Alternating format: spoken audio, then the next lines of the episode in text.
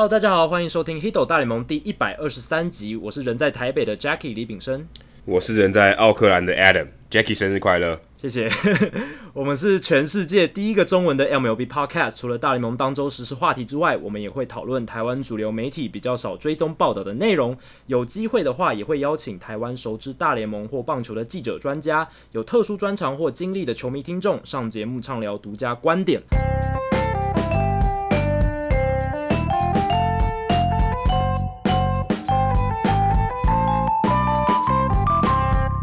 那今天录音的时间刚好是小弟我本人的生日，然后就是台湾时间七月三十日。可是这个时间点录音其实有一点点尴尬，为什么呢？因为大联盟今年的交易大限七三一，而且只有一个，就是七三一这一个，刚好就是在接下来两天要发生的事情。然后很多，其实已经不到四十八小时了，对，已经不到四十八小时了。所以接下来这是。不到四十八小时的时间，其实是非常关键，会有很多大的交易发生。我觉得啦，应该会有。那在这个时间点呢，我们就只能讨论到目前为止发生的交易。那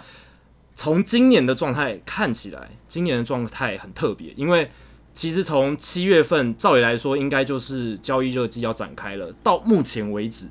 并没有什么太大的头条交易，最大咖的就是蓝鸟队的 Marcus Stroman。被交易到大都会，但除此之外，好像都是一些 B 咖、C 咖功能性的球员。然后我跟 Adam 在讨论这一集节目内容之前，Adam 就有提到说：“诶，其实今年的交易大限好像没有那么热诶，前几年的好像比较热。因为你其实你看，像去年，去年七月十八号，Manny Machado 的交易就已经发生了，而且五天之后，Brad Hand 也被交易到了印第安人队。然后二零一七年的时候，就是前年。”白袜跟小熊在七一三七月十三号的时候就有 Jose Quintana 的交易，也算一个头条。而且在那一个礼拜之后，JD Martinez、Sean Doolittle、David Robertson 这一些 A 咖的球星也都被交易。所以其实根据往年的惯例。七月份其实到中旬的时候，甚至上旬就已经有一些比较大的交易已经在发生，然后到最后一个礼拜是很多交易密集的在发生。可是今年的状况真的比较不一样。今年从七月开始到 Stroman 的交易之前，只有十五名球员被交易，而且这十五名球员里面最有名的可能就是 Sergio Romo、Jake Dickman、Homer Bailey。然后 Andrew Cashner 就是这些，你不会觉得他是 A 咖球星，甚甚至 B 咖、C 咖吧？对，都 C C 咖以下。对，真的。所以这种边缘的选手这样子，然后而且哦，如果你看野手的话更惨，最强被交易的野手竟然是 Martin Maldonado 或者是 Eric Sogard，Sogard 应该是 Sogard。对，就是这种功能性工具人的角色。我觉得这是可能一年行情突然回春这样子。对对对，Maldonado 也是呃，算是在。小熊也是接二号捕手啊，其实是因为 Contreras 受伤了。没错，就是完全是功能性的角色，甚至可以说只是短暂的替补替代的这种情况，所以并不是那一种我们预期到了会有一些比较知名度的球员被交易。所以今年的状况我真的是觉得蛮特别的。那我自己有一些想法，然后也是根据一些国外的专家也看他们的专栏，整理出一些想法。有一点是，其实直到上个礼拜哦，国联有十四支球队其实都有机会竞争季后赛。这句话是废，这句话是废话，对啊，就是除了马林以外都有机会嘛。对，因为很特别的是，那个时候上个礼拜的时候，有距离第二张外卡的国联球队小于五场胜差的有十四支，就是我刚刚说有十四支距离第二张外卡小于五场胜差，所以是一个大乱斗的局面。所以有很多球队，他其实原本季前预估他们。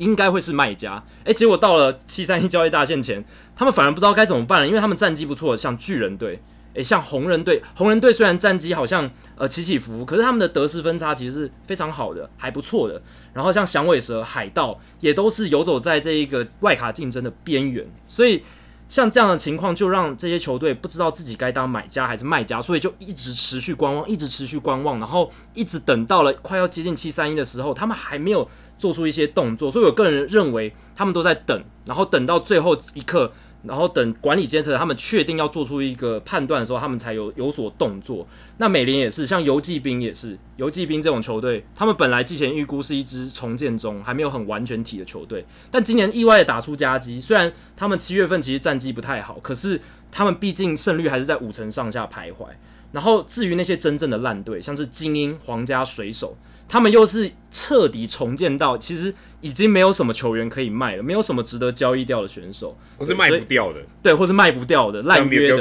这种卖不掉，对，老虎队也是一个，这个 Miguel Cabrera 那个约真的是卖不掉，所以现在到目前为止只有 Stroman 被交易，然后我我们之前有提到可能会被交易的先发投手比较好的，像是 Matthew Boyd 老虎队的。响尾蛇的 Robbie Ray，还有游骑兵的 Mike Minor，控制年限哦都不止今年而已，都到明年以上。所以这些投手他虽然有可能被交易，可是因为他们控制年限长，而且今年又投得好，所以这些拥有他们的球队希望能够提高价格。然后这一点其实也会让一些买家会却步，因为其实老实来说，过去这几年。我们看到先发投手，不管在例行赛还是季后赛，他所能提供的价值不再像十几二十年前这么高。你像去年世界大赛来讲，只有一场，应该说去年整个季后赛好像只有一场比赛，两个投手都投到七局，是世界大赛的最后一场，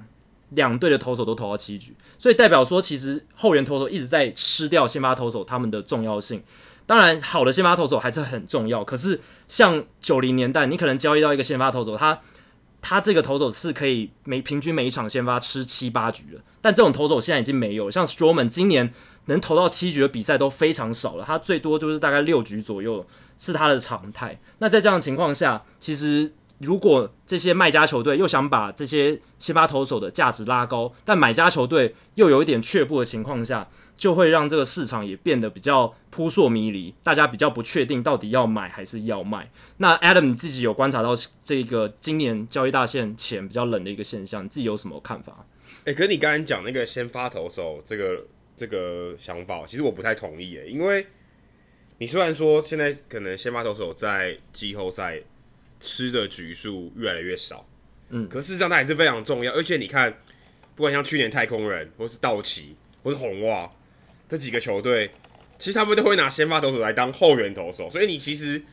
你投季后赛好像是在投双先发，嗯，所以其实你有一个稳定的先发投手，像像去年的 Nathan Eovaldi，他到了红袜以后，哇，他等于是先发后援两相宜嘛，对不对？对，他都可以用，所以交易来这个重要的拼图，其实对球队来讲是很重要的，而且其实你也不知道说，呃，八月、九月、十月，你的先发投手会不会出状况嘛？对所以其实先发投手多，我觉得是很合理的。但是呃，目前看起来只有 Stroman 算是比较有影响力的先发投手，可他刚好交易被交易到一个没有在竞争行列的球队，就这个看起来是目前比较觉得呃，如果以季后赛的角度来看，呃，当然是比较比较不合理的，因为通常在七三一大线呃。交易来大咖球员的，我们说一般说买家，嗯，通常是想要冲击季后赛的，可能像是去年海盗队的做法吧，找来 Chris Archer，想说哦，也许我未来呃四五年，我可能以 Archer 作为一个呃舰队的基石，然后是投手最重要的一个角色，一个拼图。但 Stroman 又比较不像是这种情况，因为你说好，如果今天 Stroman 来到大都会。呃，他也不会是最好的那个投手嘛，目前看起来也、嗯、也也不会是嘛，可能是 DeGrom 或是呃，如果 Noah Syndergaard 还在呃大都会的话，当然他们因为 Stroman 来就把 Vargas 呃交易走了，甚至可能 Zack Wheeler 也会被交易走。其实我觉得这个就很看起来很怪。那当然大都会已经没有，基本上已经没有呃季后赛的希望了，就是觉得蛮怪的一件事。另外就是呃，照理来讲。七三一如果是单一的交易大限，照理讲应该大家会比较急才对。对，这我们之前有讨论过，我们都预估说今年可能七月份之前会比较热，交就是七三一交易大限之前。因为你过了这段时间，你就你就没办法交易，对，你也没办你没办法透过 waiver 说你透过 waiver 可以交易，可是你就会有可能被被捡走嘛，对不对？就是或或是今天球员如果呃通过 waiver 他就被释出了，这样其实是有点奇怪的。是照理讲七三一应该是会希望。呃，尤其是卖家应该会更急着想要把一些东西卖掉，对啊，因为尤其像是呃，就像例如说，像我在跟那马林鱼，马林鱼有很多不错的后援投手，坦白说有很多不错的后援投手。那后援投手大家知道是一年行情的情况，其实蛮多的。你如果可以在他一年行情的情况，就像 Sergio Romo，呃，你把它卖掉，换一些你觉得可可用的农作物回来，一些新秀。是比较合理的做法。其实对双方也都是有帮助，因为冲击季后赛的球队，他也需要一个当年表现不错的投手，后援投手。当然，没错。所以其实这种反而反正很少，像 Dickman 或是呃其他的人，Sergio Romo，其实在我来讲，其实都不算是顶级的后援投手，甚至就 B 咖或 C 咖，可能都还不是可以承担八九局。Romo 可以，Dickman 可能还不行，所以觉得很奇怪。其实，我比如说 Cashner、Homer Bailey，当然运动家有运动家的那个盘算，但是 Andrew Cashner 其实对红袜来讲，可能就算是季后赛，也也许吧，我自己认为啊，可能季后赛都不会带进去。如果他们真的打进季后赛，你也不会让 Andrew Cashner 去承担一二一二三战的先发，所以其实是 真的蛮奇怪的，而且也蛮不寻常的，像。像刚才提到说，像响尾蛇、Robbie Ray 或是 Zack Greinke，人家被拿出来讨论。可是目前看起来，Robbie Ray 好像好像不会被交易了，留留留住，感觉现在没有什么新闻说真的很想要他，可能就养鸡队想要 Robbie Ray 吧，对不对？也没有其他的球球队感觉好像是呃符合 Robbie Ray 可以落脚之处啊，所以感觉起来好像有点像是很多话题，可是却没有太多。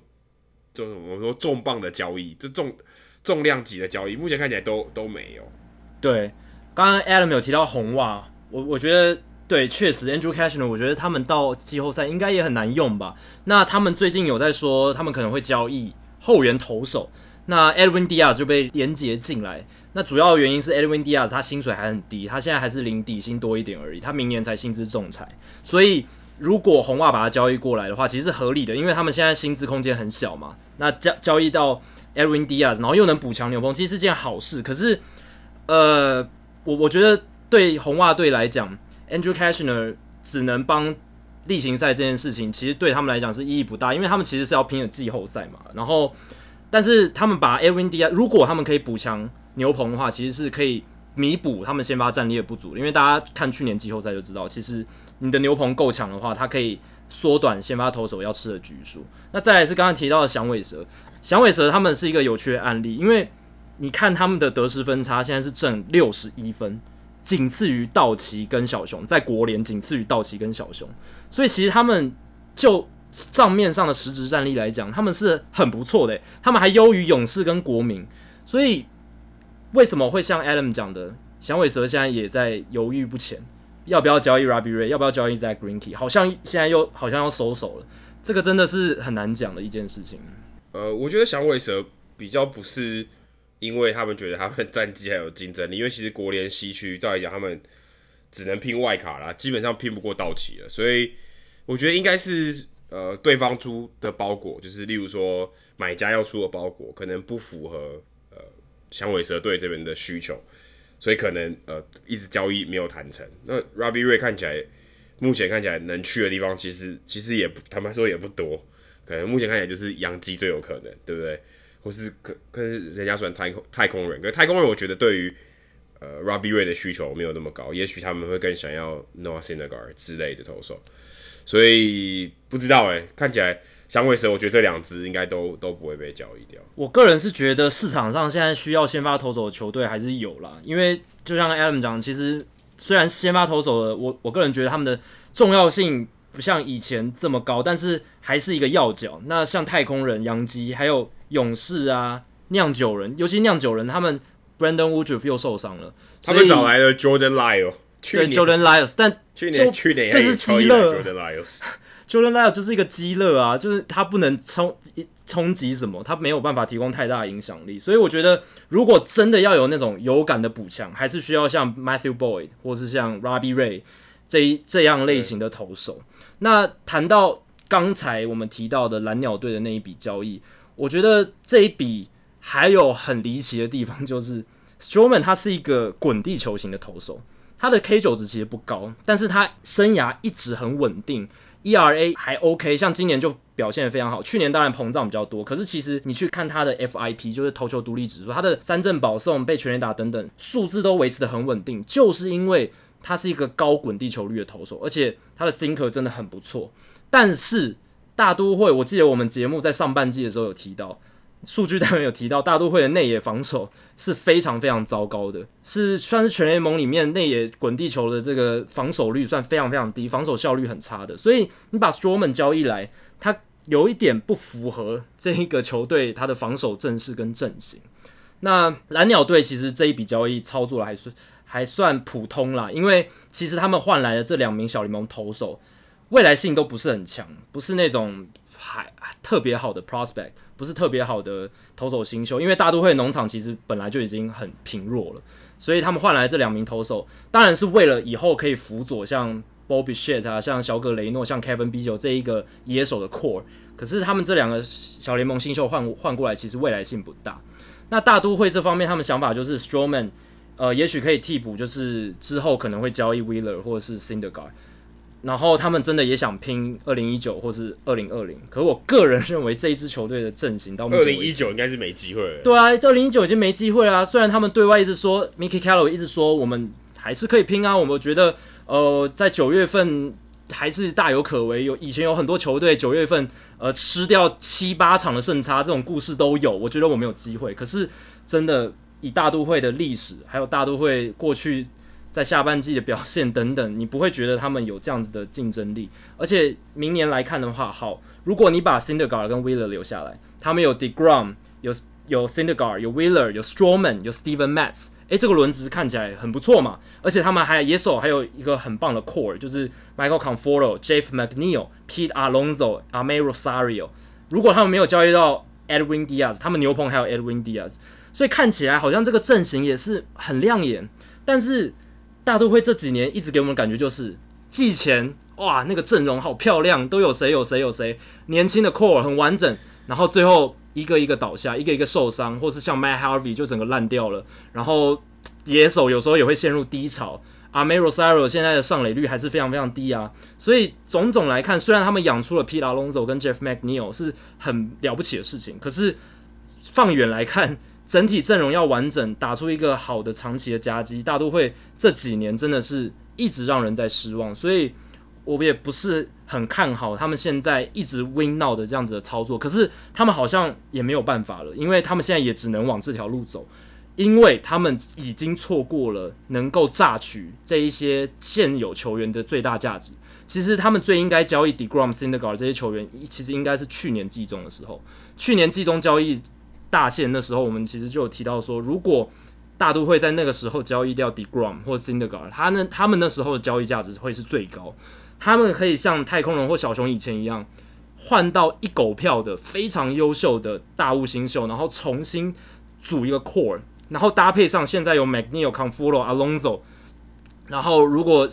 之后再交易的掉。再交易来一些好的资深的投手的话，其实这个阵容是会非常强大的。可是他们已经错过去年的那一个时机点，那来到今年的话，他们能操作的事情就不多。而且 Brodie Van Wagenen 从季初就一直讲说大都会要拼要拼要拼，那确实他们也贯彻了这样的想法。可是很悲惨的是，没有反映在战绩上。然后他们的总管、他们的老板群还是一样的任性。所以不知道哎、我真的觉得大都会。并不是很乐观啦，即便他们交易到了 Stroman，怎么好像在检讨大都会？对啊，大都会是一个蛮悲情的队伍。其实我觉得他大都会在我们的节目被讨论的几率蛮高的。对啊，他们蛮这一个蛮谜样的队伍，总是觉得阵容很好，可是一直打不出成绩。反反观反观今年，我觉得阵容看起来很烂，可是打的却不错，是巨人的。对啊，巨人今年下半季不知道是不是那个。Yastrzemski 的孙子加入以后，哇，打的突然特别好。对，他们七月份的战绩是十八胜五败，这个是他们一九七八年以来最佳的单月胜率，非常非常了不起的一件事情。可是也是因为这样，诶，让巨人队本来说要卖要卖的，现在好像又不卖了。然后 Madison Bumgarner 呢，搞不好就要继续留在巨人队。然后其他像他们牛棚里面的大将 Will Smith、Sam Dyson、Tony Watson。这些照理来说应该要被卖掉的牛棚投手，也都目前还留在队上。那、啊、其实他们现在也才离第二张外卡，离红雀跟小熊，小红雀跟小熊现在都都是五十六胜四十九败。对，巨人队也不过五十四胜五十二败，才差二点五场。对，所以基本上还算是还算是一周之内就可以翻盘的地步。嗯，所以其实巨人队还是蛮有机会一拼的。而且巨人队今年还有一个很重要的一个使命，应该算使命吗？就是 Bochy 要退休啦。对，不如帮他拼一个季后赛吧。对，对不对？所以觉得感觉好像应该应该可以试试看哦。虽然他们基本上只有外卡的份了，就跟响尾蛇一样嘛，基本上只有外卡的份，但是感觉上应该是可以拼拼看的。对，就是巨人的老板群或者是最高层那一些人，他们其实是很在意卖球票，还有就是一些球队重要人物的情感的。那虽然他们总管换成了数据派，非常数据派的 Farhan Zaidi，可是好像也不能全然的独立运作，还是会受到这些老板群或者是球迷感情因素的影响。那 b o c h 是一个因素，Madison Bumgarner 他在历史上他在巨人队历史上的地位也是一个因素。你很难说真的在球队现在还有机会拼外卡的情况情况下，说让他走就让他走，你很难对球迷有一个交代。你可以说理性来看，我们现在的得失分差是负四十五分，是非常烂的，是一支实质上的战力并不是那么理想的球队。我们理性上要交易掉 Bumgarner，要交易掉牛棚这些大将，重新开始打造另一支可以夺冠巨人队。可是，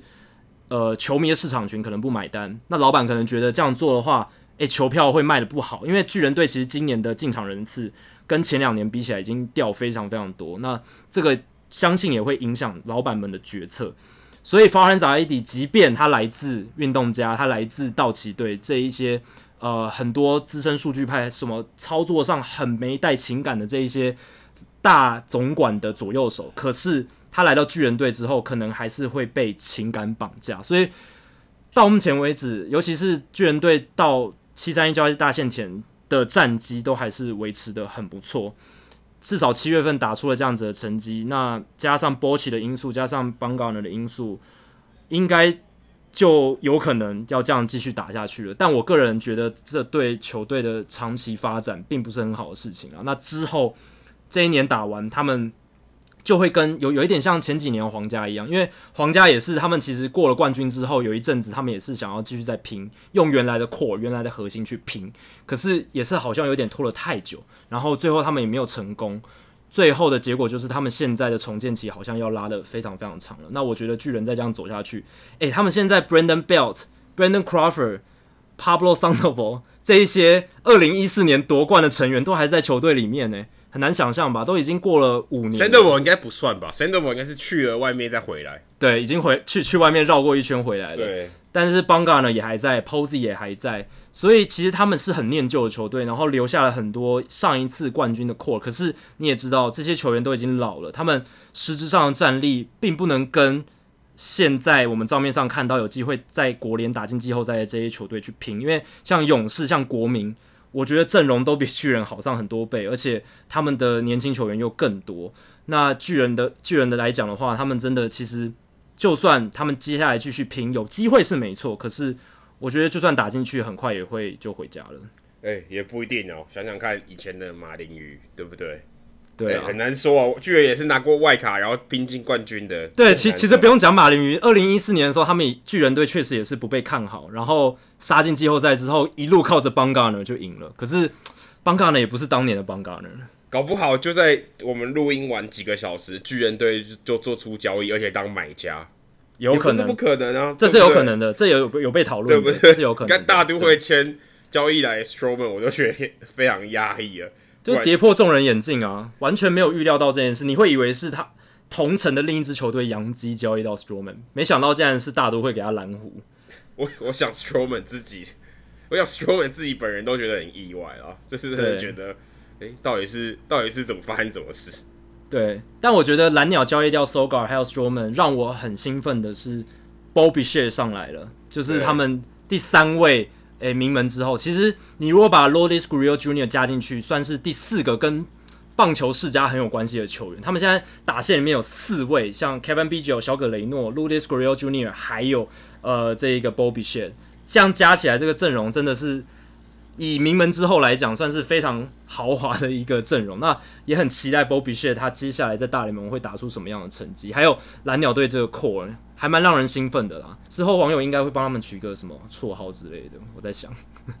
好，那这个礼拜还有另外一件大事哦，就是 Troy Tulowitzki 他宣布退休了，很突然，就在七月二十五日。那在这件事情发生之前，其实他今年是跟洋基队签约嘛，而且春训的时候，老实讲打得还不错。那本来杨基是没有保证给他一个位置的，但后来因为他在春训表现的还蛮好的，所以杨基后来就给他先发游击手的位置。然后开季打了五场比赛就受伤，然后在那一次受伤之后，他就再也没有回到赛场上。然后直到七月二十五日就突然宣布退休了。那 Tulo 其实也是陪伴我早比较早期在看美国职棒的一个很重要的球员。他是二零零六年上大联盟的，然后他遇到一个很大的问题是他上大联盟之后一直没有办法。长期保持一个很稳定的健康出赛，他真的是一个痛痛人。他生涯平均每季的出赛数不超过一百场。我看到这个数据的时候，其实有一点吓到，因为他虽然大家知道他很痛，可是你没有预期到他会痛到说连一百场都不到，因为你还是会很有印象他表现很好的时候。然后 Tulo 他十三年的大联盟生涯只有两个球季哦，算是真正健康打满整季超。超过一百五十场的出赛只有两季而已，所以真的是非常非常少。但是他在非常有限的出赛时间里面，他缴出了非常亮眼的成绩。他只要在场上，基本上就是能够打出很好的成绩。他入选五届明星赛，都是跟洛基队，两届金手套奖，两届英镑奖。他刚上大联盟的二零零七年，其实他的守备远远比他的打击出色，但是他到生涯大家。当然记得他的主要是他打击的部分，然后他在二零零七年也帮助洛基队打进队史唯一一次的季后赛，而且那一次洛基队还打进世界大赛。虽然被红袜四连战横扫，可是那是洛基队史上唯一一次打进季后赛，大家还是非常记得，而且大家还是把秃楼当做呃英雄的人物在对待。那秃楼也是洛基队史上最年轻打出单季超过六 WAR 值球季的球员，所以也是你少年出英雄了。他刚上大联盟，二零零七年就表现非常出色了。然后洛基队史有十五个最佳的赛季表现，有四个都是秃楼打出来的。那在这个排排行榜上，你可以看到以前他们 Larry Walker 啦、山神 Todd Helton 啦。然后 Nolan Arenado 都在这个榜上，但是 Tulowitzki 出现的次数是跟 Todd Helton 一样多的，所以代表他在洛基队史的表现跟地位真的是很高很高的一个球员。那他其实算是洛基队史上承接 Todd Helton 衣钵的重要的看板领袖，因为最早洛基队一开始的看板领袖就是 Todd Helton，然后接手到 Troy Tulowitzki 身上。那现在 Troy Tulowitzky 他在二零一零年的这个年代的初期就把这个棒子交给了 Nolan Arenado 还有 Charlie Blackman，然后再到 Trevor Story，所以 Tulowitzki 在洛基队史上从二零零五年到二零一五年这十年间扮演非常非常重要的角色。那他在退休之后预计会成为德州大学棒球队的教练。然后他在这个洛基队史上还有一个重要的成就，就是他是跟洛基队签下 Todd Helton 之后最大张的合约，七年。一亿三千四百万美金是 Dan O'Dell 这个总管给他的。那本来应该是要到二零二零年才到期，可是呃签了合约之后不久他就真的在受伤。他二零一四年打得真的非常好，可是他下半季受伤非常严重。那一年我记得大家都在讨论说 Tulo 要拿 MVP 了。他那一年的攻击指数高达一点零三五，Power 非常强，九十一场出赛就打了二十一支全垒打，而且大家要记得二零一四年是大联盟可能过去二十年来。打击火力最低迷的一年，嗯，隔一年才对，隔一年才发生了这个弹力球，就是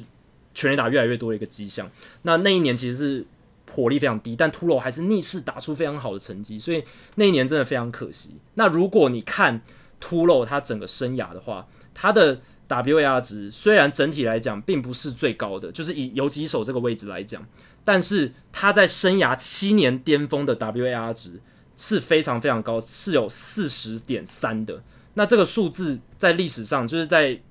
历史的大联盟名人堂的榜上，其实是可以排在很前面的，可以排在第二十一名。然后他在游击手平均游击手这些名人堂游击手里面，生涯最巅峰七年 WAR 值是四十三。那秃楼其实四十点三也非常接近这个数字，跟 Derek Jeter 生涯巅峰七年 WAR 值的表现是差不多的。那大家也知道 Derek Jeter。是他小时候的偶像，也是他之所以上大联盟之后选二号的原因。那他能打出这样的成绩，呃，其实也有种向他偶像致敬的感觉。所以，Tulo 虽然他生涯出赛数少，然后他虽然呃没有拿下 MVP，他也没有很多厉害的累积席的数据，可是在我心目中，他是只要上场哦、就能够打出很好表现的一个球员。他平均每场上场的这个贡献值是非常非常高的。而且我觉得以前在我刚开始玩 Fantasy Baseball 的时候，Tulowitzki 永远都是你那种你觉得他也许不是。呃，第一个 draft pick 就可能第一个是 Albert Pujols，对啊、呃，那个时候，然后 Tulowitzki 你就想说，哎、欸，他是不是该第二个呢？如果你有第二顺位的签，你是不是该签他呢？可是你会想啊，他有可能会受伤，受伤的话，这个折扣要打你打一点折扣，所以你可能又很害怕，因为那时候他太容易受伤。就像你刚才讲，十三年来他只有几乎只有两个完整球季，对，代表他受伤的频率实在太高。而且你其实看他的人，你觉得他看起来应该是。还蛮壮的，感觉上不太会受伤，感觉不是这种会受伤的球员，但其实非常玻璃啊、哦。我觉得当年如果他跟 Henry Ramirez 都算是国联呃游击手，以攻击型游击手来讲一时余亮哦。可是 Hanley Ramirez 反而受伤的情况是到晚期啊、哦，但 Tulowitzki 是他巅峰的时候就一直受伤。其实这个真的是蛮令人惋惜的。然后像我刚刚在查这个数据，其实 Tulowitzki 在二零一六年。还能打出二十四轰哎，那其实还算不差。啊、以游击手来讲，很高很多。对，那时候他在蓝鸟队，所以也不过才三年之前啊。当然，他二零一八年整季报销，这个影响应该是最大，因为他被迫等于是在三十四岁，今年他才三十四岁就已经要退休了，所以这个应该是去年这个伤应该是最大的影响。那我最近网络上又在疯传一个他跟呃 Jose Fernandez 抢七球，这个算是他。生涯除了全垒打或是一些季后赛贡献以外，算是呃在史上留名的一个画面，就是他打到呃 Jose Fernandez 一个强袭球，然后 Jose Fernandez 很潇洒把那个球接下来，然后他露出一个 What？你怎么接得到这种球的一个的一个反应，然后那个反应非常的呃直接而且真切，就觉得哇，这个其实是棒球场上很有趣的一个互动。那这也算是为他的这个。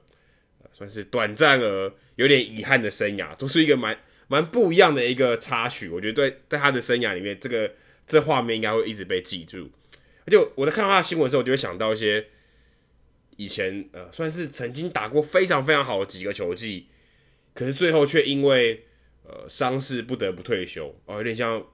呃最近的 Prince Fielder，如果最近期的话，Prince Fielder 算是因为伤势他不得不退休，或是 Grady Sizemore。或者我最喜欢的 Nomar Garciaparra，其实都算是这样子。呃，当时他可能巅峰时期，可能四五年非常非常好，几乎是 MVP 等级的球队看板的 S 咖这样子。可是因为受伤，他整个职业生涯可能也许到后期，可能 Sizemore 比较没有，Garciaparra 有一点，后期有一些呃回算回光返照嘛。但但至少他们的这个生涯都变得原本可能在他们刚发迹的时候，你就觉得他可能可以打到。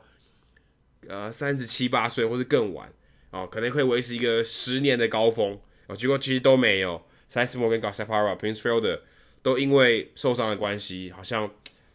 对于他的职业生涯感觉是一个遗憾。好像呃，也许他再打久一点，或许他可以进入到名人堂。对，真的，因为我觉得真的很可惜啦，有好多好多球员真的是因为伤势的关系。他们的很大好前程的职业生涯就这样提前夭折了。那 Grady Sizemore 是一个很好很好的例子，Noma 也是。那 Sizemore 很可惜的是，他本来是大家期待那种真正五拍子的球员，防守好，臂力也好，速度又快，中外野的金手套等级，然后打击上面不管是打击率还是长打选球都非常非常出色。但是受伤之后，他整个变了一个人呢。我记得他后来几年。有尝试要回来，有有在红还在红袜队打过一阵，对，还在红袜队打过，又到光芒，可是他的 OPS 就是好像一直到不了七以上，零点七以上，一直很挣扎，一直打不出以前的那一种 Sizemore 的成绩。那 Garciaparra 也是另一个例子，所以 Tulo 现在等于也加入他们的行列。那其实如果你以 Tulo 他生涯前十年这样子的速率来看，他如果健康打满打满整季的话。应该要入选名人堂不是太大的问题，尤其是他攻守两端都非常强悍。而且我看那个 The Athletic 这个运动网站，它的一个深度的报道，他就有写到说，Tulo 他其实是一个自我要求非常非常高，而且他的自我要求是会渗透到其他人身上那种，就是他的队友都回想起跟他练球时候的情景，其实他的队友跟他一起练球压力是非常大的，因为 Tulo 对 Tulo 要求非常高，而且他有时候会看不惯。对，看看不惯人家如果练球太轻松或怎么样，所以其实 Tulo 他的竞争性是非常强的。那也难怪说他每一次到场上其实都能够有还不错的表现。虽然晚年因为受伤的关系，他打击整个下滑，那我也相信他在下滑的时候其实是非常不习惯，而且会觉得有一点沮丧，会会会觉得很没办法接受的一件事情，因为他生涯很杰出，而且他自我的要求非常高，这样。聊完了这个 Tulo 之后，我们来看一些大联盟过去这个礼拜有蛮多比赛有特殊的画面，那特殊的花絮这样子。最知名的就是其实很最近发生，就是 Trevor Story，呃，不是 Trevor Story，讲错，Trevor Bauer。他在七月应该被 Tulowitzki 洗脑了，真的，我真的被 Tulowitzki 太那个整个洛基队的东西都充满在我脑海里，所以讲错是 Trevor Bauer。七月二十八日对上皇家队的时候，他五局下遇到一个运气很差的半局，当然他自己有一点责任。先是 Alex Gordon 一个小飞球的安打，其实真的打得没有很扎实，但是落点非常巧妙。接下来 Hunter Dozier 这个这个球我觉得最关键，是这个整个半局面最关键的，他打了一个中外野的深远飞球。但是中外野手 Oscar Mercado 那一场五场的比赛，太阳太大，他整个没办法看到球，最后球直接落在警戒区上，然后弹到外面变场地二垒安打。其实那一球是蛮容易接杀的，因为那一球其实他的滞空时间非常非常高，虽然打得远没错，可是仰角很高，外野手是很好解决的。但是那一球掉在地上变成了一个场地二垒安打，然后你从 Trevor Bauer 他看到那一球落地的那个表情，你就知道说哇。他这个运动员，这个职业运动员，他已经被他的情绪影响了。他整个表情、肢体语言是非常不 OK 的。那个时候其实就已经能感受到了。接下来，Jorge Soler，呃，内角高的变化球插到好球带边边，但是不受主审的青睐，所以保送击成满垒。然后 O'Hearn 他打了一个投手秋前的滚地球，包尔下丘。照理来说，这一球他抛给捕手很容易就完成封杀了，可是他的手套没有把球捞起来。掉分了，然后包尔那一个手背也是让他非常自己非常沮丧，非常气自己。最后再来是 Chester Cuthbert 补上一个小飞球的鸟安，也是打得非常不扎实的一个呃幸运安打。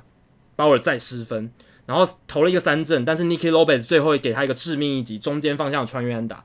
打到投手球，其实鲍尔好像有机会去接，可是。奇怪的、诡异的角度反弹，因为投手球有凸起来嘛，所以奇怪的角度反弹。那鲍尔也没接到，然后最后传出去变成了一个安打，然后那一局从五比三领先变成五比七的落后，鲍尔被换下去，然后那时候他非常生气，所以他就把球直接丢向中外野，他的力气很大，直接丢到那个打者之眼上面，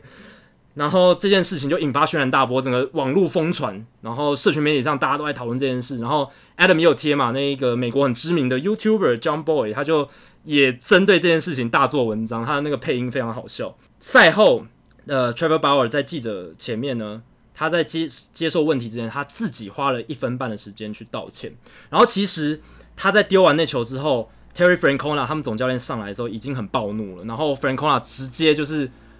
直接就是问他说：“你叉叉的你在干什么？”这样子，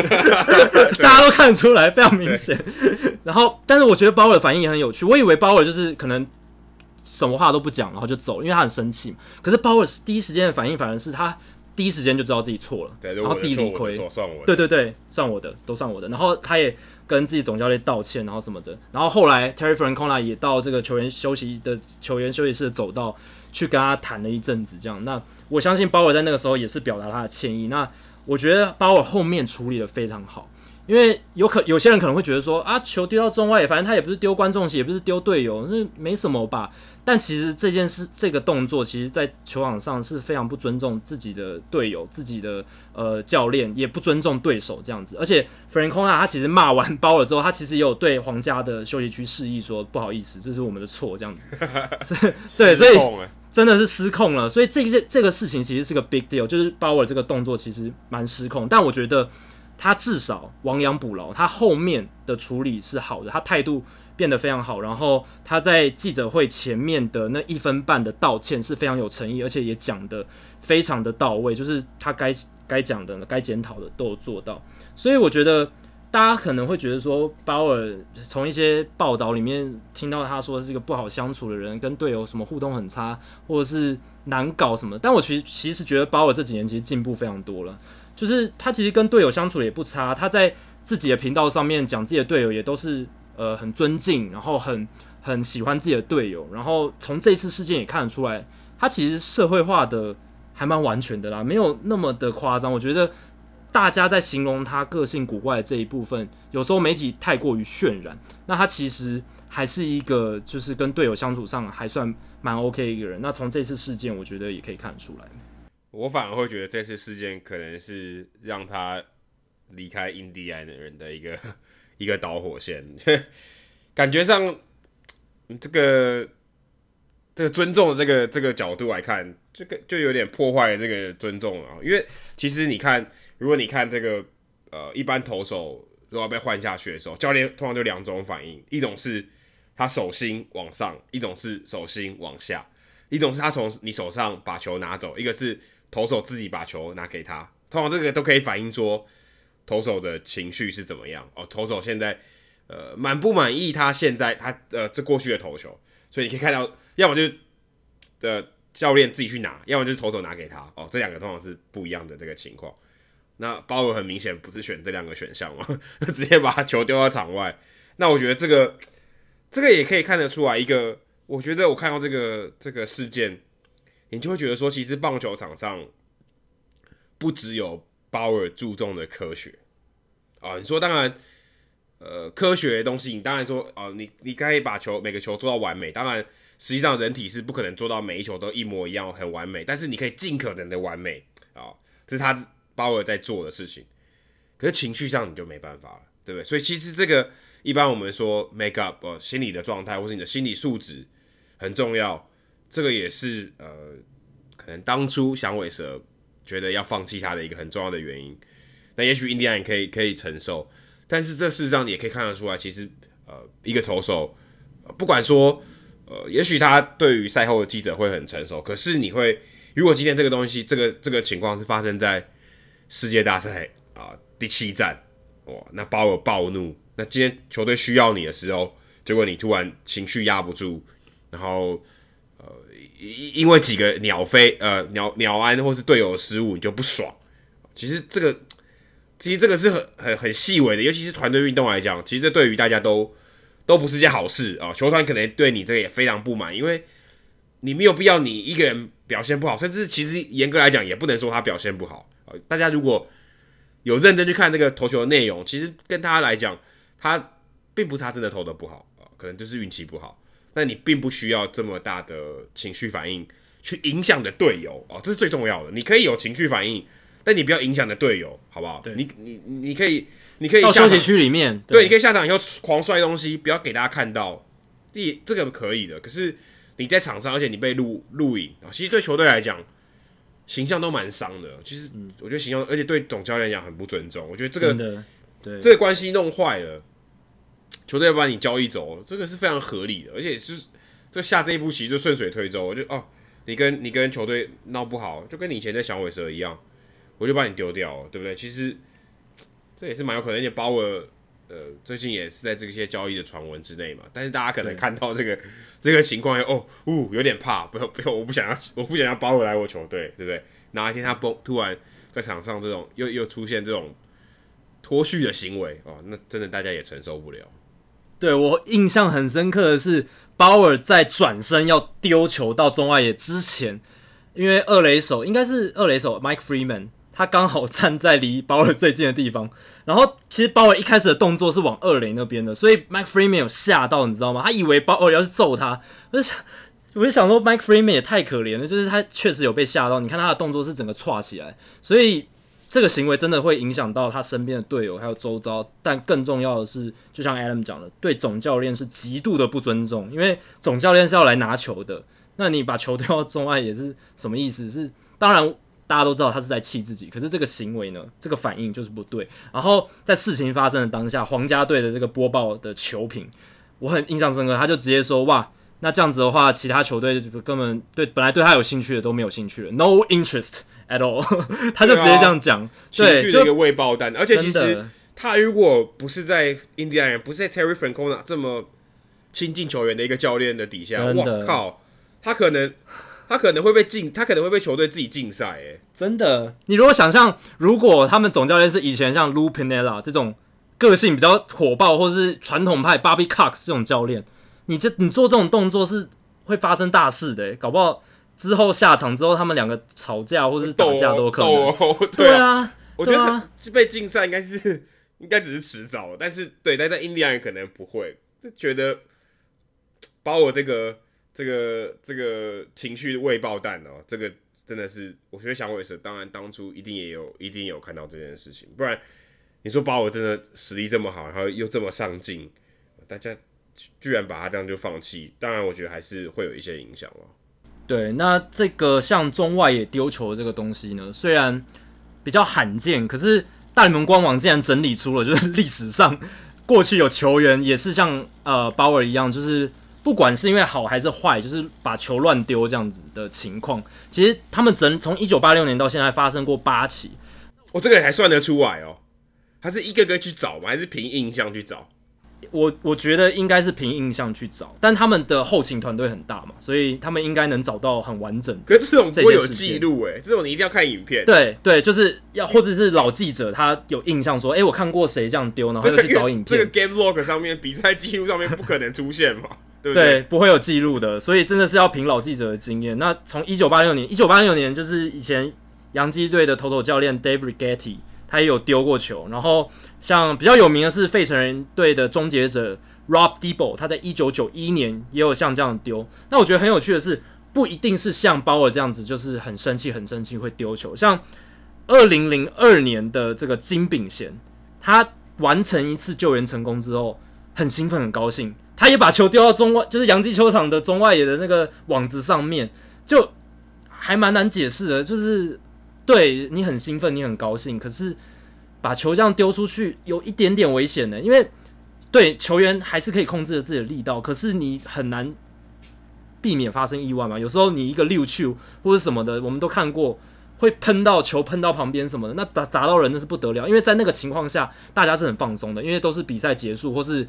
Dead ball 就是死球的状态，场上照理来说球不应该乱飞的状态，可是你那样乱丢球，其实会造成危险。那我觉得很有趣的就是，不一定是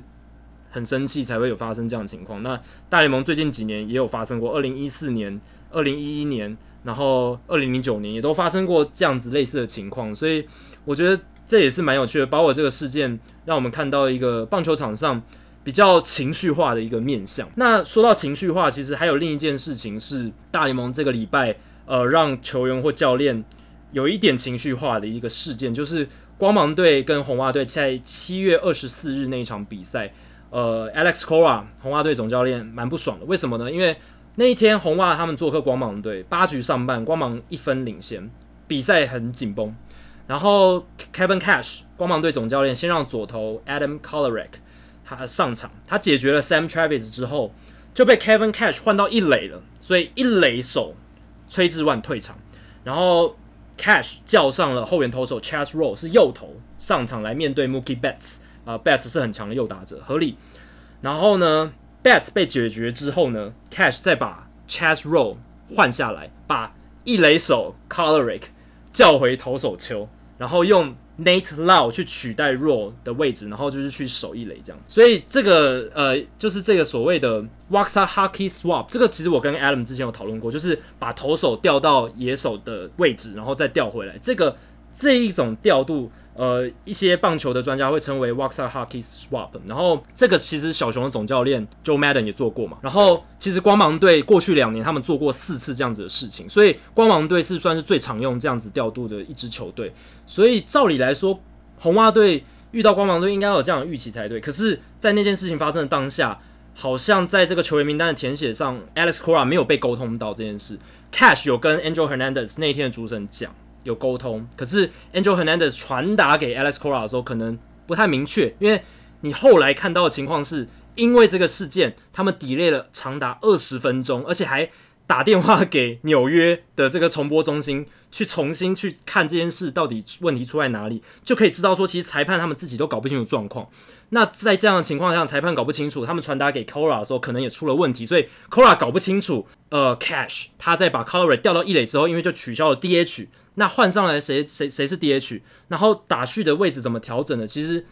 那个时候 Cora 并不是很清楚。但其实真正的情况就是，Colorado 变成一垒手的时候，照理来说是崔之万要上场变投手，可是光芒用 Chaz Roe 把崔之万换下来了。所以光芒的那个 DH 就已经被取消。那 Kolarek 在打线里面，他取代的是第三棒的指定打击 Austin Meadows。那后来光芒再用代打，Willy Adams 把 Coloric 这个指定打击取代掉。所以后来 Adams 是打第三棒。所以在这样的情况下，就是因为这个这种的调度以前也有做过，那以前其实是没有问题的，就是大家都有沟通好，都有那个殴打单都有写好的情况下，其实没有问题。可是这一次的情况，我觉得问题可能裁判，我觉得蛮大的，因为照理来说是 Cash 跟 Angel Hernandez 讲，然后 Angel Hernandez 要把这件事情沟通给呃 Alex Cora，可是好像 Cora 接收到的讯息不是很完整，所以他看那个殴打单或是看那些资讯的时候，他觉得说，诶，光芒队这边怎么没有调度，没有写清楚，所以有疑虑。然后后来裁判自己在开会的时候又开了二十分钟，然后。我自己是觉得好像是裁判搞不清楚状况，不知道 Adam 你看到这个 play，然后后续的一些报道，你有什么想法？诶、可是坦白说，在在现场看，如果是如果你是观众，你会真的一头雾水，因为真的一头雾水。因为有一个关键在于，呃，美联没有投手要打嘛，所以有 DH。那如果是国联，那很简单，投手本来就是在场上的，那 DH 就是没有在那个场上，所以尴尬是因为光芒是防守方。所以 DH 不在场上，所以你 DH 被取消，这个感觉是超奇怪的。对，因为你看不到场上有变化嘛。对对对对对对。所以，所以这个是我觉得最大的关键点，是因为它没有发生在场上，它发生在殴打单上，然后你也不知道 Caloric 到底是取代了谁，嗯，所以这件事情变得很奇怪。那嗯，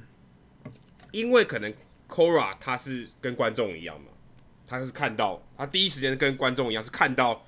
场上的这个调度的变化，所以。他可能会误解，因为其实就算是你真的看电视，你没有看殴打单，你也真的会误解，嗯、因为你就想说这到底在干嘛？那当然，如果今天 Angel Hernandez 有快一点做出决定的话，也许不会呃有这么长的 delay。对，最神奇的是根本不应该这么长的 delay，对不对？对，应该可以马上就做出判判断了。那我觉得是蛮奇怪的，不过这个也许可以收到一些成效，因为其实对防守方来讲，我觉得 delay 可能对防守方比较有利。因为因为进攻方他需要一个一个士气啊，一个一个连贯的这个士气。那你中断他吃鸡，其实对防守方来讲，其实我觉得光芒队还甚至因为这样，先不管说投手后来 j e s s Row 的表现是怎样，但我觉得这个暂停二十分钟，其实对光芒队是比较有利的。对对，防守方我觉得是比较有利的。对，对，那另一个角度来看的话，Cash 是觉得说，哇，你 delay 那么久啊，我投手 Kolarek 在场上。晃来晃去，弄来弄去，二十分钟的时间他都没办法投球。可以的，他一定他一定还有在热身，他就把它当做他，他就把它当做局间在在做，一定可以的。但是大家也知道，投手的话，你突然终止投球太久的时间，而且没有预，应该是说你没有预期到自己什么时候还要再回投的球，然后又要终止这么长的时间，其实对投手也是会有影响。所以从光芒队的角度来看，他们可能觉得，哎、欸，你这样 delay 那么久，对我比较不利，这样子。那刚刚才 Adam 提到一点，让我想到就是，对大家都一头雾水，尤其是观众。那其实这个事情，我觉得可以延伸到另一个讨论点是，大联盟为什么不像日本职棒？因为我觉得日本职棒有一个做得很好的地方是，他们不管是影片重播判决，还是一些比较呃特殊的判决，他们裁判是会拿着麦克风，跟着全场的球迷。解释说，哎、刚才场上发生了什么 play？那现在的状况是怎么样？后续的这个结果是什么？他会跟球迷去解释。但大联盟从来没有这件事情，大联盟就是。好像球迷自己去 figure out，自己去搞清楚状况，说到底现在发生什么事。那我觉得可以做得更好的是，你既然已经讨论出了一个结果，那你就用一个麦克风。现在科技那么发达，随 随便用个麦克风跟所有在场的人、在场的球迷解释说：好，现在呃刚才遇到什么情况？呃，Cora 教练这边有一些误解。那我们跟美国总那个纽约总部确认过了，殴殴打单的情况应该是怎么样？谁在哪个位置？怎么换的？然后解释一下这样子。我觉得这。很简单的一件事情嘛。而且这也是美式足球就是这样做的。对，美式足球对都会报，尤其 review 的时候一定会报。对，我才要讲这件事，就是 NFL 就是这样做，而且已经行之有年了。不过，不过我觉得 NFL 比较没有在报原因啦，他是报道一个判决。OK，, okay 所以但判决也可以啊。最后最后讲出一个呃结结论啊，结论、嗯、就他们到底换了谁，而不是去嗯，可能还是没有办法解释说嗯怎么样才是对的啊，这个有点不太一样，对不对？他只告诉你结果嘛，可是没告诉你原因是什么，为什么他可以这样做。但是有时候，我觉得有些球迷他可能连场上发生什么事都不知道。比如说像像小朋友好了，他可能就会问说：“哎、爸爸，为什么 现在场上都不动？然后好像也没有什么重要的 play 发生，结果大家都在那边走来走去，然后二十分钟的时间呢？棒球不是要挽留挽回这一些年轻的这个收视人口、年轻的球迷吗？那你中间中断这二十分钟，其实是很伤很伤。当然这是极度极端的、非常特例的例子，可是。我觉得如果可以做得更好的地方，就是你可以用广播系统跟球迷解释清楚，不一定要解释原因，你可以解释结果，或者是现在发生了什么事，跟大家讲一下。那我觉得这会让全场的人都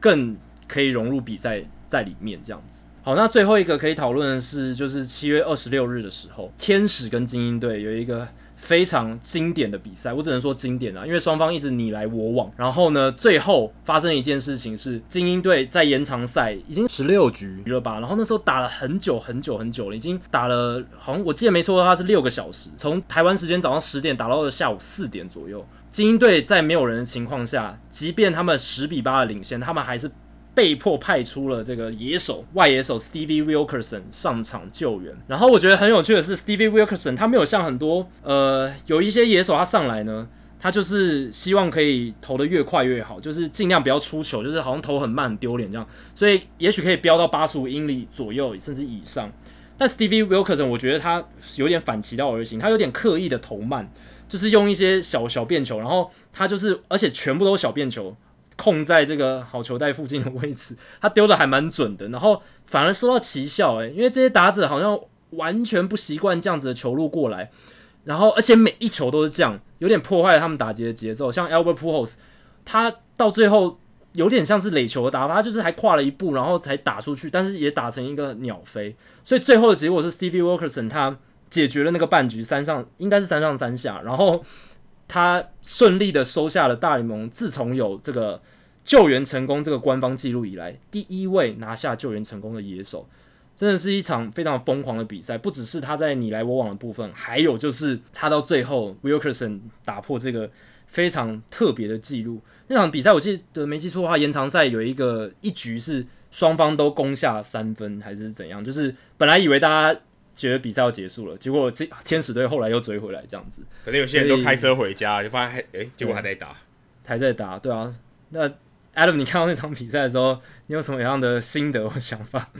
其实我觉得很荒谬，而且其实因为真的没有投手了啦，对啊，所以 Wilkerson 才才要来投，不然其实谁谁会在在领先的时候，然后还有救援成功的机会的时候，让野手上来投，对啊。哎、欸，不过刚好发现这个新闻的隔几天，然后我在在西北部访问宋文华的时候，比赛也有出现这种情况。因为那个时候比赛，呃，宋文华另外一队 Aqua Sox 是水手队短期 EA 的呃球队，那个时候他们六比四落后，才六局哦。可是因为投手呃受伤哦，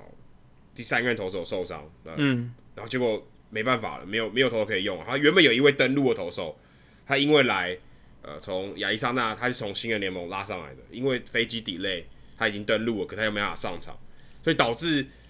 牛棚里面完全没有任何投手，所以六比四的落后以后，六局、七局、八局、九局上半全部都派野手上来投。哇靠，这更罕见了。对，全部都派投手上来。然后那时候我看了一头雾水，想说牛棚里面不是有人吗？为什么都没有派上来？就其实这些牛棚可能昨天都上来过，所以导致他们没办法上来投。所以全部都 unavailable，所以没办法上来。最后比数被打成十一比四，啊，就又丢又多掉了五分。所以我我在旁旁边的时候听那观众想说，因为他们是主场哦，是阿瓜萨克斯主场，所以是派野手上去的这一方，这个球队是主场，所以大家都一头雾水，想说为什么为什么你们要派这个野手上来投？明明就才落后两分而已，为什么要这样子？所以其实小小联盟可能这种怪异的情况。可能也也也会常常出现，就是你明明你明明还有呃追的机会，结果你好像自甘放自甘堕落，自甘放弃，还有四局的情况，就已经就已经派野手上来投，这个其实，在大联盟可能根本根本不合理嘛，对不对？比较没机会，因为后面的踏伐声浪应该会很大。就想说，你怎么这么早就派野手上来？是放水吗？对不对？对啊，对啊，你是在怎样让浪浪费我们，就是浪费我们的钱吗？我们来进场看比赛是要看 high quality 的比赛，结果你六局下就派野手上来，而且又不是大幅落后，这确实会难给付钱进场的球迷一个好的交代。但是我觉得在小联盟，可能很多猎奇的情况都会发生。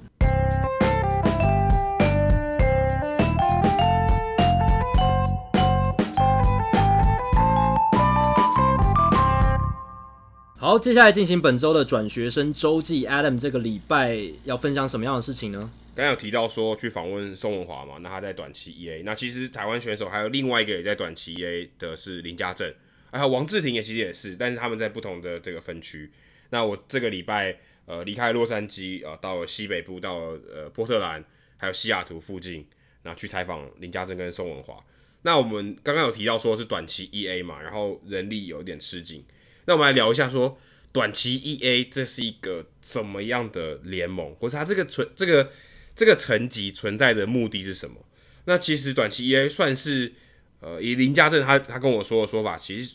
短期 EA 其实还算是新人联盟，所以它叫一短期 EA，但它其实比较像是新人联盟，因为短期 EA 大部分的组成其实是，呃，当年大大学可能不能说毕业吧，大学选秀。经过透过选秀然后进来的大学生，通常会在短期 EA，通常但不是绝对，可能前面一点的轮数会在短期 EA，比较比较好一点的球员会在短期 EA，那给你算是一个呃体验职业棒球的一个机会啊，让你适应。像我去采访的那一场比赛，呃，其中有几个投手是大学呃选秀进来的，刚刚报道，所以他在他短期 EA 先发投手，让他都投一局到两局啊，好像适应一下说。哦，在职业棒球啊，先让你适应一下这个生活，然后呃，这个职业的这个作息，然后让你慢慢的渐进的去投这个球，然后那那可能休赛季的时候再再让你参加指导联盟，或是呃，可能就让你休息。所以短期也有一部分的人是大学生啊，大学选秀进来的，另外一部分当然就是新人联盟拉上来的，通常这些都是都是拉美的球员或者国际球员比较多。那他们可能在新人联盟，呃，已经打了两三年，一一两年，可能现在是十九岁、二十岁来上来，所以大部分在短期 EA 的这个球员的这个年龄组成是很近的，可能大概是二十岁到二十二岁，或甚至二十三岁，差不多是这个距离。那通常大学可能毕业的，或是大二、大三的，或是可能呃你在新人联盟表现比较好的这些球员，还没有被淘汰的，还升上短期 EA。那短期 EA 的下一个层级就是可能是呃。E A 就是我们说 E A 传统的 E A Single A，那他可能就会到其他的这个呃地区去比赛。那这个的话就是一个呃，算我们说整季的 Full Season，可能四月第二个礼拜开始打的。那短期 E A 是其实是在六月中，六月第二个礼拜左右开始打，所以它时间比较短，它也打到八月底。那其实就大概这三个月的时间，所以它叫短期 E A。那呃，其他设立的这个目的还还比较像是新人联盟啊，比较像是让你在。体验职业的节奏。那其实林家正也在说，他这一个月来也都还在，算是还在适应吧。因为大学以前是要上课的啊，然后一个礼拜只有三天的比赛。那现在他可能一个礼拜上场大概就是两三场，可是他每场比赛都要到嘛，然后每场比赛都要看。那你除了比赛以外，你还要练习，那就比较像是一个职业球员。那这个是需要一点时间适应的。可能大联盟在设计这个制呃设计这个层级的时候，这些球队在设计这个层级的时候是这样的考量。但也不是不是每一个球队都有短期 EA 的，也有球队就直接只有 Single A 的，所以他没有短期 EA，或是有些是 Low A 啊，就可以让你呃程度上有一个做一个区隔，那让你去调整。那另外的话就是比较有趣的是，他们这个联盟在西北部啊，是太平洋联盟。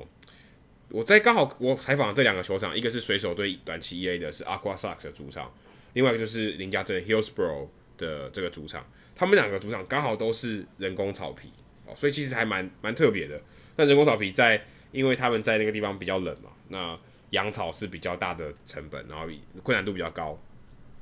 然后他们选择用人工草皮，这样的话维护的成本可以比较低。它等于是呃，他不用每场比赛都有人去呃处理这个每三局要处理红土啊，处理处理草皮，所以其实是对于小联盟来讲，它这个负担是比较小的。另外，其实大家短期 EA 可能嗯，可能在台湾相当于二军的程度吧，二军的比赛可能还差一点哦，甚至还差一点。在台湾，可能二军的比赛，职业棒球中华职棒二军的比赛没什么人看。可能当然有一部分是因为时间的关系，可能是因为时间不太友善。可是，在美国，其实，在短期 EA，他们在这两个小镇 Everett 跟 Hillsboro 这两个小镇，可能人口都不超过五五万人吧。可是平日的比赛，其实球迷大概进场也有将近两千人，然后，而且大家大家其实蛮呃算蛮投入的，入对，蛮投入的，但是也很多是。呃，让小孩来放电的很多这种家庭的、uh, 家庭的这个组成，然后是让小朋友来玩，然后旁边有很多游乐设施，所以其实呃，在短期 EA 我第一次到短期 EA 拜访了，那看到这种情况，我觉得蛮令我震撼的。就是比赛本身，当然呃，就林家珍也有说到说，其实当然大家每个人球员的资质都很好，可是事实上他们还是会犯一些很低级的错误，可能抛垒上的错误啊。或者手背外野手，哇，球整个飞到后面，他判断错误，没有看到球之类。这种，因为以真的以水准的角度来讲，可能为可能还不比中华职棒二军好。可是其实球迷还是蛮蛮支持这样的球队。而且我觉得一个最重要的不同的地方是，短期 EA 我刚有提到，其实都是这些大学呃选秀进来的，或是比较好的国际球员升上来的。他们其实待待多大概一年就走了，所以这些球迷其实每一年看到的球员都不一样，所以其实也没有什么。呃，球员行销的角度，对不对？你可能当然小联盟的球衣是没有名字的，只有背号，但是你也不会说啊，某某球球员，我要去看某某球员。去年我看过他，我今年还想去看哦。这种情况不会发生，所以他们也很难利用球员来行销。但即便是这样子，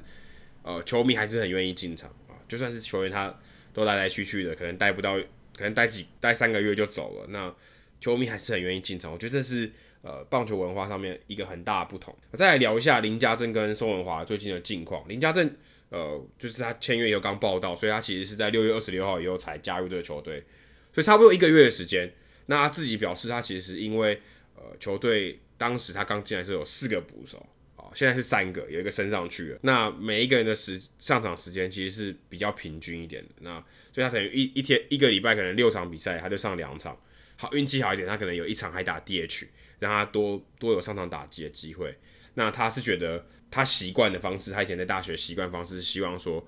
可以更更密集的一点的上场，维持他的打击率。那他现在你知道他其实是一个高打击率、低三振、低保送，就等于是有点像是积极出棒的一个打者，然后击球率很高。哦、那他觉得这样其实对他状况调整是比较不容易的，所以他他现在还在克服这个难题。那他现在打击在两成一左右，其实不是很理想，但其实在这个联盟。我后来观察，我到宋文华去看了比赛，哇，其实这个太平洋联盟、北部联盟是非常、非常、非常投手联盟的，全垒打数非常少，然后打击率在能两成八都是非常好的，所以，所以林家正他可能没有看到其他人的这个 这个成绩，哇，这个是极度的投手联盟，所以打者的打击率低，其实不是太需要担心的地方。那再来是宋文华，宋文华可能大家知道说，他二零一七年就到了美国，二零一六年就签约了，二零一七年。他整季因为受伤就没有在没有出赛的记录，去年开始有，而去年他表现很糟，这也是在短期也是在他现在的这个成绩，所以他算是比较特殊的。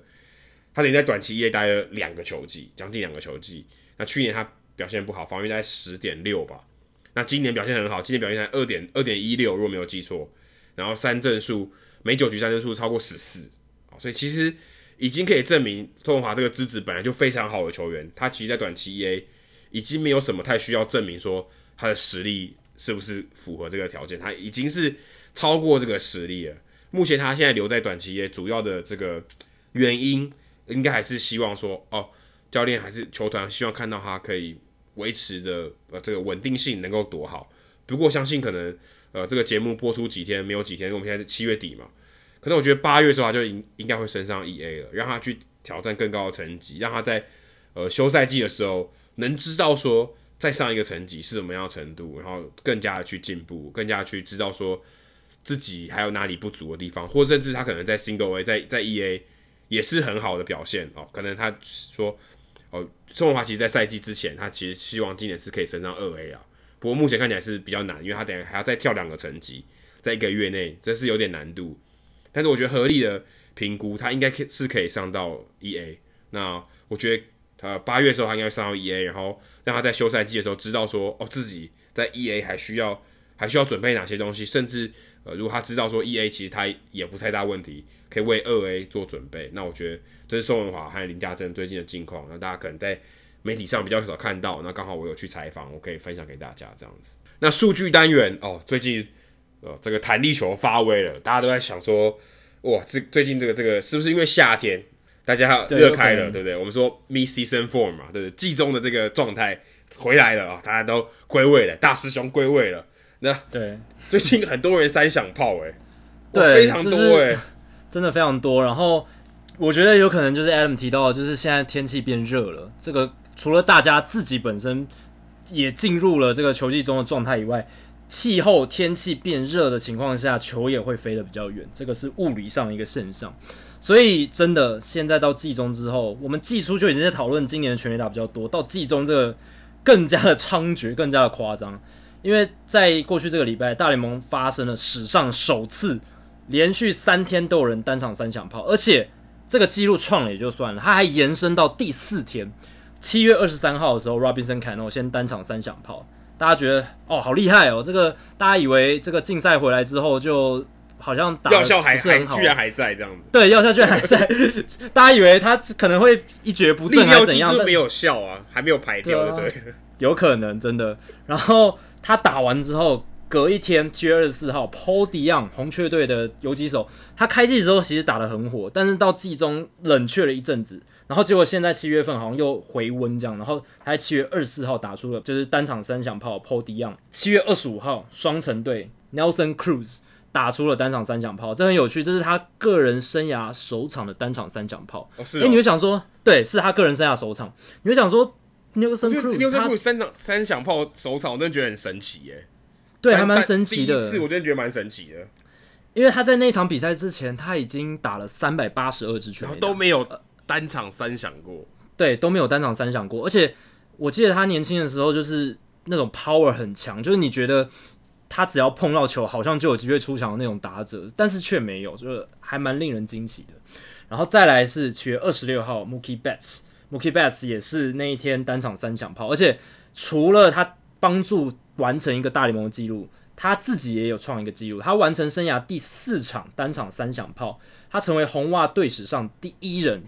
有生涯有四场单场三响炮的，原本的纪录保持人是打击之神 Ted Williams，三场单场三响炮，所以连 Betts 他都已经超越了打击之神 Ted Williams 的记录。要记得哦，Williams 他生涯是超过五百轰的打者，Mookie Betts 现在现在应该才一百一两百轰而已吧，一百多轰而已吧，对，一百多轰而已。所以 真的是 Betts 他真的是很会打这个双单场双响炮、三响炮这样，手感一来挡都挡不住这种。真的挡都挡不住。那接下来我再补充非常多这个全垒打的数据。呃，双城团队呢，本季也是在那一场就是单呃 Nelson Cruz 单场三响炮的比赛，他们那一场比赛团队挥出了五支全垒打，那是他们本季第九场单场五轰的比赛，这个也是史上第一了，超越一九七七年，真的超越一九七七年的波士顿红袜。第九场了，单场五轰的比赛。然后呢，Carlos Correa 太空人 Carlos Correa，他七月二十八号，台湾时间七月二十八号，是他伤愈归队的第二场出赛吧？他敲出大联盟生涯的首支满贯炮。但这个也还好，好，生涯首支满贯炮很厉害。但更重要的是，太空人团队今年超会打满贯炮的。这是他们今年第十发的满贯炮团队，那他们其实已经打破了，他们之前就已经打破了队史单季的满贯炮数量记录。他们先前的记录是七支，队史最多单季的全垒打满贯全垒打是七支，那他们已经打破了，那他们继续扩展这个记录。那今年这个七月二十八号，Carlos Correa 打的这一支已经是第十发了。呃，大联盟的团队单季满贯炮记录是十四支。有两千年的运动家，还有两千零六年的印第安人缔造，所以太空人今年还有两个月的时间，我觉得蛮有机会打破这个记录的，非常非常有。这有点运气啦，满贯炮要对需要运气，对需要运气，但其实也要有一点实力，你要有蛮多会上垒的打者这样子，像太空人今年的 Alex Bregman，他现在保送数是领先全联盟超过八十次。诶，你想球季还有两个月就已经到八十次保送，很厉害诶。然后前几棒像 Michael Brantley 不是特别会选保送，可是 Altuve 也算是蛮会上垒的，所以他们这个 Bregman 跟 Altuve 啊这几个 Springer 这几个打者蛮会上垒的情况下，他们是还是蛮有机会挑战这个记录的。那接下来是呃，我上个礼拜本来要分享，但因为时间关系没机会的，是小葛雷诺全垒打记录。他在台湾七月二十一号也是打出生涯首支满贯炮，但那只不过是他生涯的第九轰而已。他在生涯第九轰就会出生涯首支满贯炮，比他老爸厉害多了。他老爸等到生涯第一百五十五轰才打了生涯首支满贯炮，所以诶、啊欸，小葛雷诺真的有点真的有点运气啊，是运气对，但是。某种程度上也算是青出于蓝，青出于他自己的老爸这样子。那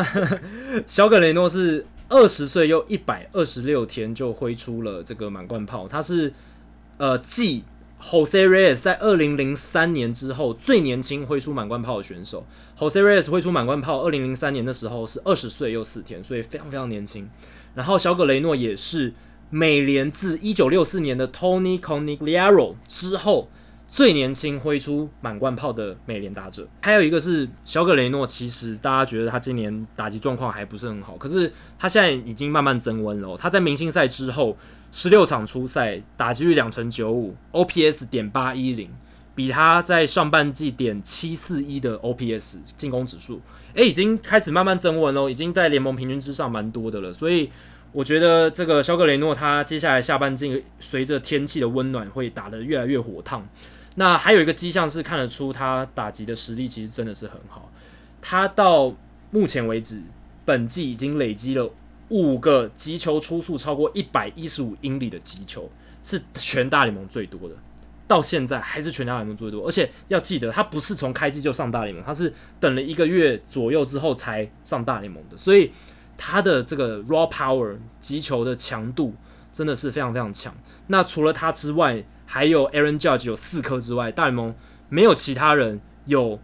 本季有超过三颗出速一百一十五英里以上的击球，所以你可以看出小葛雷诺他出色的地方在哪里。还有球越来越弹了，所以飞得越来越快。对，这也有可能啦。可是为什么只有小葛雷诺打到五颗，对不对？还是他有他厉害的地方。精英队也创下一个全垒打记录，但不是被打全垒打，被打全垒打的记录我们已经讨论过，他们的这个被打全垒打的频率还是很高的。他们是在打全垒打这一块也创下了记录，他们在台湾时间七月二十八日单场团队啦又敲出两至少两支全垒打，那个时候他们连续十场比赛团队都至少敲出两支全垒打，刷新了大联盟的新纪录。诶，先前的记录是九场。有六支球队达成过，那在那六支球队当中，有三支就是精英队。除了今年的精英队，还有一九八七年的精英队，还有一九九六年的精英队。所以精英队其实好像特别擅长就是稳定的输出全垒打。他们诶、要十场比赛，团队都至少两轰，要有运气，然后当然也要有一定的实力。他们今年也是有几个蛮会打全垒打的打者，像是 Trey Mancini。还有 Renato Nunez 这几个打者，不过能造就这个记录有一个人很关键，是他们的捕手 Pedro Severino。接下来我要讲一个很有趣的话题，就是我呃这个礼拜呃上个礼拜有写一篇文章也是在讨论这个，就是今年有好多二号捕手，以前的二号捕手或是那种很烂的捕手，浪人捕手打出夹击进步非常非常多。如果你去看现在大联盟今年跟去年的 OPS 比较，然后 OPS 进步最多的前十六名打者里面，有多达一二三呃四五六七个打者，有七个打者，这十六名里面有七个打者都是二号捕手，就是我刚刚讲的 Pedro Severino，他去年的进攻指数是点五零一，可能是全大联盟最烂的打者其中之一，但今年他的 OPS 是点八二一。进步幅度是全大联盟最多，这两年来最多的。然后还有 Christian Vasquez 红袜队的捕手，印第安人的捕手 Roberto Perez，